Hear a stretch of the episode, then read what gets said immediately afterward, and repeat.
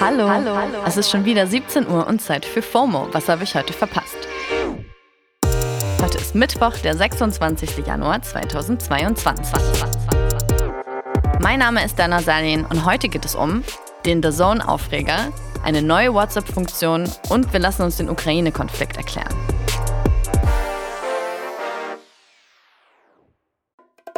Das ist die altbekannte Werbetrommel. Jetzt kommt eine kurze Unterbrechung. Hey Hakan, wie stellst du dir eigentlich deine Rente so vor? Oh, also erstmal gottlos ausschlafen, dann Cappuccino machen an der Siebträgermaschine, mit dem Cappuccino dann zum Fenster, Fenster aufmachen, in den Garten gucken, Kaffee genießen beim Ausblick auf die reifen Tomaten, dann mache ich einen Spaziergang durch meinen Garten, guck so, wie alles schön gereift ist, dann gehe ich in den Jacuzzi, mache mir schönen Champagner auf. Ja, also irgendwie so. Boah, das klingt auf jeden Fall traumhaft. Aber Jacuzzi, Champagner, wie willst du dir das alles leisten können? Äh. Tatsächlich ist den jüngeren Generationen jetzt schon klar, dass die staatliche Rente für sie nicht reichen wird. Aber ich zum Beispiel weiß auch gar nicht so richtig, was ich jetzt schon tun könnte, um für mein Alter vorzusorgen. Dafür gibt's natürlich Unterstützung. Unser Werbepartner Clark hilft euch, mehr aus eurer Rente rauszuholen. Die bieten unverbindliche Vergleiche verschiedener Altersvorsorgen an und gestalten euch ein persönliches Angebot, das genau zu euren Bedürfnissen passt. Außerdem könnt ihr mit Clark auch alle eure Versicherungen managen. Also ihr könnt die Versicherungen, die ihr schon habt, da hochladen und somit den Überblick bewahren. Wenn ihr euch jetzt anmeldet und zwei Versicherungen hochladet, also zum Beispiel eure Hausrat- und eure Fahrradversicherung, dann bekommt ihr einen 30 Euro Shopping-Gutschein geschenkt. Euer Code für den Gutschein ist FOMO24. FOMO natürlich groß geschrieben. Den Link findet ihr auch in den Show Notes. So, und ich gehe jetzt mal meinen Jacuzzi planen. Werbung Ende. Wir steigen heute ein mit dem aktuellen Aufreger für viele Sportfans auf Social Media. Der Streaming-Service der Zone verdoppelt ab dem 1. Februar die Preise. Also für die, die es nicht wissen, der Zone ist quasi Netflix für Sport. Und alle, die nach dem 1.2. ein Abo abschließen, zahlen einfach mal direkt das Doppelte, also rund 30 Euro im Monat. Alle, die schon ein Abo haben oder bis Ende des Monats eins abschließen, zahlen wie gehabt 15 im Monat. Zumindest bis Ende Juli. Auf dem Instagram-Kanal von der Zone Deutschland mit fast einer halben Million FollowerInnen wurde dazu auch eine schöne Infografik gepostet. Die hat jetzt aber auch nicht unbedingt für bessere Stimmung gesorgt. Einer der Top-Kommentare unter dem Post ist: Habt ihr Lack gesoffen?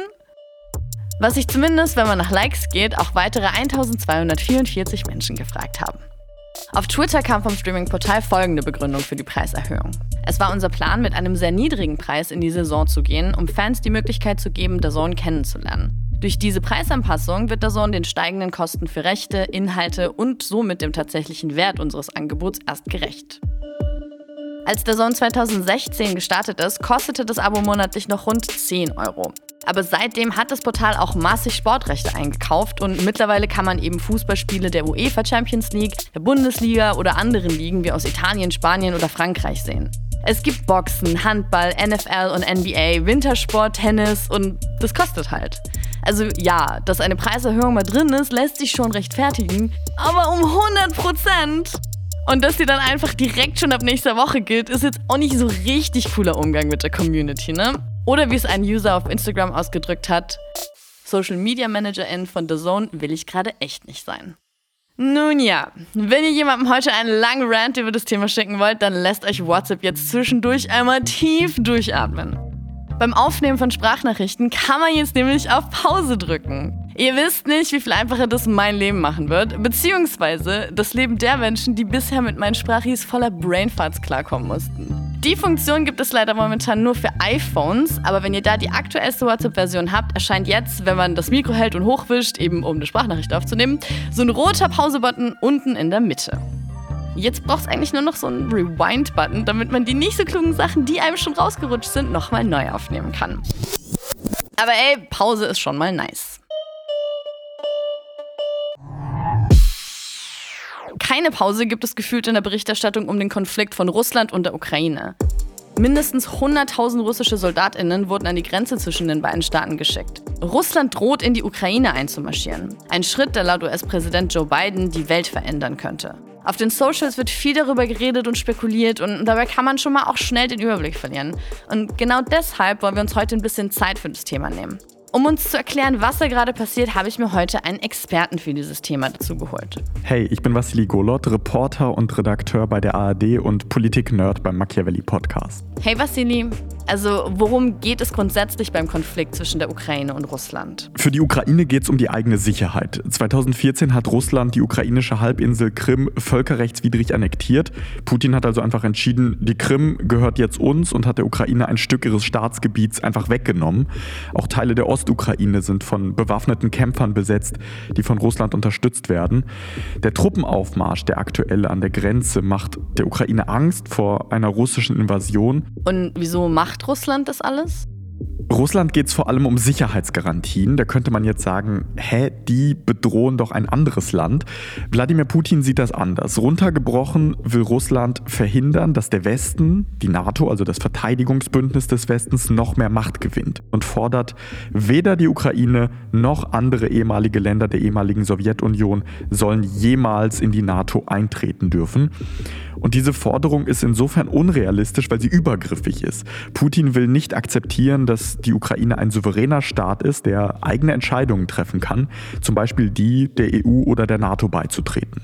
Ja, und was sagt denn die NATO dazu? Die NATO hat kein Interesse daran, dass die Situation eskaliert. Alleine schon, weil sich ihre Mitgliedstaaten wie Litauen, Lettland, Estland oder Polen gefährdet sehen. Die sind ja ganz in der Nähe der Ukraine. Einerseits geht es also darum, Russland und dem russischen Truppenaufmarsch Grenzen aufzuzeigen. Das macht die NATO, indem sie die Ukraine zum Beispiel mit Defensivwaffen unterstützt. Eine Ukraine, die sich verteidigen kann, senkt die Chance einer russischen Invasion.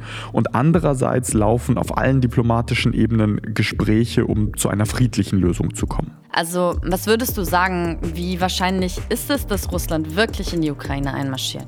Zumindest so wahrscheinlich, dass es gerade niemand mit Sicherheit ausschließen kann und das alleine ist bedrohlich genug. Die gute Nachricht ist aber, es wird gesprochen, die Hoffnung liegt jetzt auf der Vernunft.